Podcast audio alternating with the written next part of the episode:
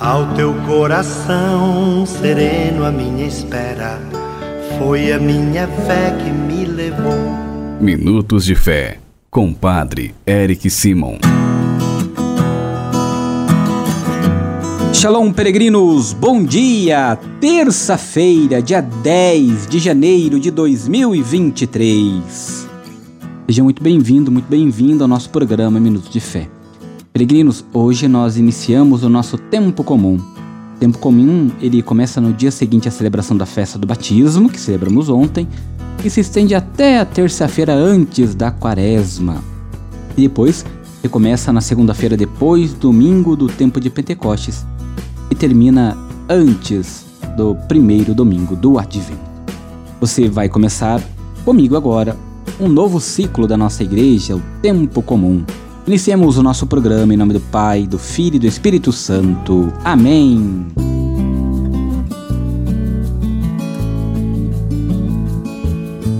Queridos irmãos e irmãs, o evangelho que nós vamos escutar neste nesta terça-feira, dia 10, é o evangelho de São Marcos, capítulo 1, versículos de 21b a 28. São Marcos, capítulo 21, capítulo 1, versículos de 21b a 28. Você acompanha comigo a partir de agora.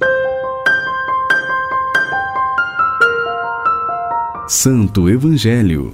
Proclamação do Evangelho de Jesus Cristo segundo São Marcos. Glória a vós, Senhor. Estando com seus discípulos em Cafarnaum, Jesus, num dia de sábado, entrou na sinagoga e começou a ensinar.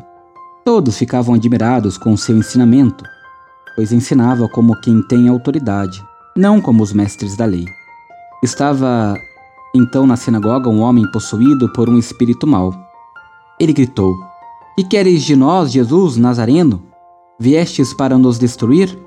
Eu sei quem tu és. Tu és o Santo de Israel. Jesus o intimidou. Cala-se e sai dele. Então o espírito mau sacudiu o homem com violência, deu um grande grito e saiu. E todos ficaram muito espantados e perguntavam uns aos outros: O que é isso? Um ensinamento novo, dado com autoridade? Ele manda até nos espíritos maus e eles obedecem.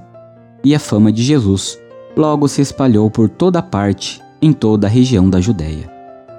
Palavra da salvação. Glória a vós, Senhor.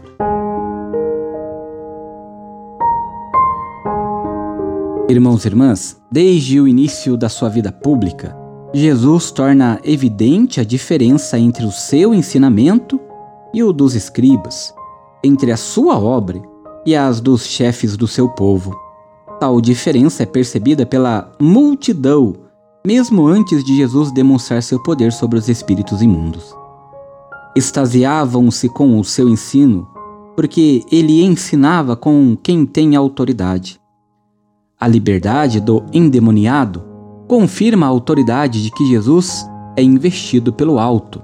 Até o demônio o reconhece. Queridos irmãos e irmãs, a primeira semana missionária de Jesus termina num sábado, dia de descanso e de encontro dos judeus na sinagoga. Ali, Jesus ensina e liberta um homem possuído por um espírito mau. Os que estão na sinagoga ficam admirados com sua pregação e com a sua ação. A fama de Jesus se espalhou por toda parte, e isso é apenas o começo da sua missão. Que a fama de Jesus também chegue a nós, que nós fiquemos admirados com a beleza e o amor para que Jesus tem com cada um de nós e nos coloquemos sempre à disposição dele e da nossa comunidade.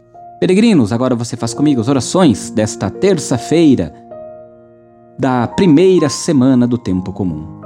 Comecemos pedindo sempre a intercessão de Nossa Senhora, Mãe de Deus e Nossa Mãe. Salve, Rainha, Mãe de Misericórdia, vida, doçura e esperança, nossa salve. A vós bradamos, degradados filhos de Eva, a vós suspirando, gemendo e chorando neste vale de lágrimas.